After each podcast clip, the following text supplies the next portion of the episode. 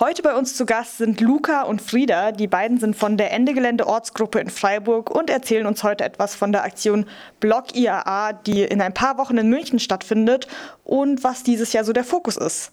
Was ist denn überhaupt die IAA? Die IAA ist die internationale Automobilausstellung. Das ist so das zentrale Lobby- und Selbstdarstellungsevent der Automobilindustrie.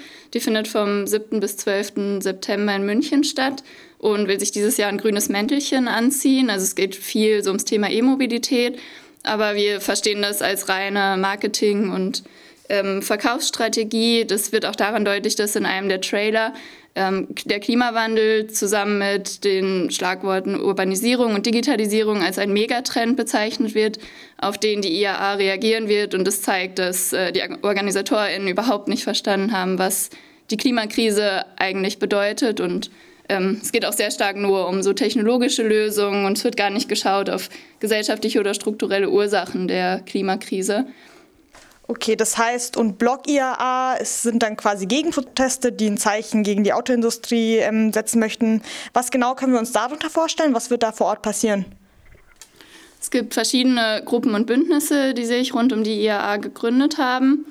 Ähm, es gibt zum Beispiel das Bündnis Sand im Getriebe, die werden mit zivilem Ungehorsam, die versuchen, die Veranstaltungen zu blockieren und in ihrem Ablauf zu stören.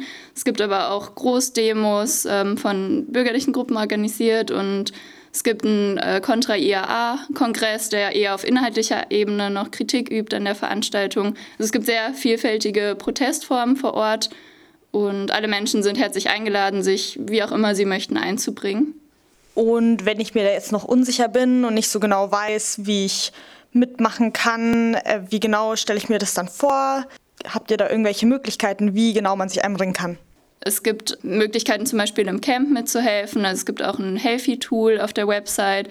Da sind so wichtige und entscheidende Aufgaben wie bei der ähm, Küche mitzuhelfen oder Awareness-Strukturen zu unterstützen, Fahrdienste zu machen, an der GESA zu unterstützen. Also es gibt sehr viele Möglichkeiten, sich einzubringen. Und hier in Freiburg veranstalten wir auch am Freitag, den 27. August, eine Infoveranstaltung um 19 Uhr im Strandcafé. Da gibt es auch noch mal weitere Informationen zu den Aktionsformen und auch zu Möglichkeiten, sich einzubringen.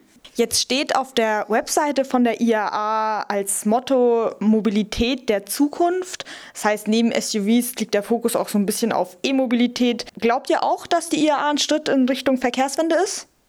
Naja, das kommt darauf an, ähm, wie man den Begriff Verkehrswende oder Mobilitätswende letzten Endes äh, auch definiert. Also wir ähm, sehen bei der IAA, dass ähm, da eigentlich es nicht um eine Verkehrs- oder Mobilitätswende, sondern um eine reine Antriebswende, also vom Verbrennermotor hin ähm, zum E-Motor letzten Endes geht, aber zum Beispiel eben nicht weg von kapitalistischen, ausbeuterischen ähm, Prinzipien und auch dem Prinzip vom ja, Privatauto und der Individualmobilität.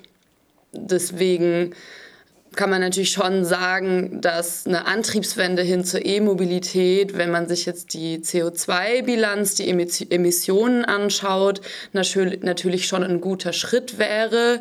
Ähm, allerdings kommt der natürlich erstens viel zu spät und zweitens ähm, gibt es einfach noch sehr viele andere wichtige Punkte, wo auch äh, neokoloniale Ausbeutung und insgesamt einfach soziale Gerechtigkeit einfach hinten runterfallen, wenn man sich eben nur diese äh, E-Mobilität auf die Fahnen schreibt. Du hast jetzt neokoloniale Ausbeutung angesprochen. Kannst du da vielleicht noch mal ein Beispiel nennen, wie genau diese globalen Strukturen zusammenhängen? Genau, also der Begriff neokoloniale Ausbeutung, also ich denke, Ausbeutung ist als Begriff ja klar. Das bedeutet natürlich, dass einfach Länder ähm, wie Deutschland, die sich im globalen Norden befinden, ähm, schon, schon seit längerer Zeit und eben auch aktuell Länder, die im globalen äh, Süden sich befinden, ausbeuten, im Sinne von ähm, Ressourcen, aber auch Arbeitskraft und ähm, letzten Endes auch so Umweltverschmutzung und Klimaschäden sozusagen dann aus gelagert werden an eben Länder des äh, globalen Südens. Und eben neokolonial, das bezieht sich ganz klar auf ja, eben Kolonialismus und eben diese, diese ausbeuterischen Verhältnisse. Und ähm, da gibt es letzten Endes zwei Beispiele bei der Herstellung von Batterien für E-Autos. Das eine, ähm, das haben vielleicht viele auch schon gehört, ist das Metall Lithium. Ist ähm, ein großer Anteil in Batterien. Da wird ungefähr 10 Kilogramm Lithium für eine Elektroautobatterie gebraucht. Und da ist jetzt das Problem, dass das ähm, im sogenannten Lithium-Dreieck, das liegt zwischen den Ländern äh, Chile, Bolivien und Argentinien, also eben in Südamerika, dass da ungefähr 70 Prozent der weltweiten Lithiumvorkommen vermutet werden. Die Abbaugebiete liegen teilweise in ähm, Gebieten, wo die indigene Bevölkerung lebt und durch diesen Abbau ähm, entstehen unter anderem große Probleme wie, wie Wasserverschmutzung und letzten Endes dann Mangel an Trinkwasser und auch Wasser, was für die lokale Landwirtschaft genutzt werden kann. Also das wäre so ein Punkt. Das andere, das kennt man vielleicht auch schon von Diskussionen über so Handy- und Computerbatterien und so weiter ähm, ist das Metall Kobalt. Auch das wird für die Batterieherstellung gebraucht. Und bei Autobatterien, die sind natürlich viel größer und leistungsstärker als jetzt so, eine, so ein Handy-Akku. Dementsprechend, ähm, genau, sind es einfach andere Mengen. Und bei Kobalt ist ähm, das Problem ganz klar, darin, dass es wird in der Demokratischen Republik Kongo abgebaut unter absolut widrigsten Bedingungen. Ähm, da gibt es wahnsinnig viel Kinderarbeit, da gibt es ganz, ganz große Sicherheitsbedenken. Äh, ähm, genau, also das sind vielleicht so die beiden großen Beispiele letzten Endes, woran wir eben diese kapitalistische und eben neokoloniale Ausbeutung durch die E-Mobilitätsbranche, also nicht nur die, aber jetzt vor allem, wenn wir davon ausgehen, dass ja jetzt immer mehr ähm, Privatautos sozusagen auf einen E-Antrieb umgestellt werden. Das heißt, die reine Antriebswende, wie sie von der IAA beworben wird, ist definitiv nicht ausreichend mit vielen sozialen und ökologischen Problemen verbunden. Aber wie stellt ihr euch denn dann eine Mobilitätswende vor, die klimagerecht und gleichzeitig auch sozialverträglich ist? Es muss ein viel stärkerer Fokus auf kollektiveren Formen der Mobilität liegen und äh, wir müssen wegkommen von der Vorstellung, dass jede Person ein eigenes Auto haben kann oder sollte. Es wäre schön, wenn wir autofreie Städte hätten, in denen viel mehr Platz für Fuß- und Radverkehr wäre, aber auch ein gut ausgebauter ÖPNV und dass vor allem auch Menschen in ländlichen Regionen weiterhin die Möglichkeit haben, auch äh, angebunden zu sein und Mobilität erleben zu können.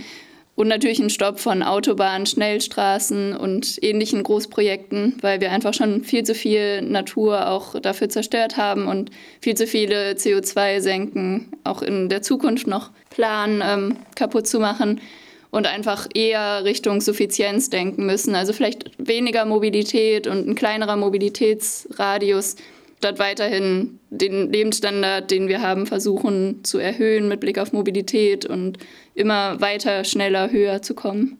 Ja, das war es auch schon von meiner Seite. Gibt es noch irgendwelche abschließenden Worte, etwas, was ihr unseren ZuhörerInnen noch mitgeben wollt?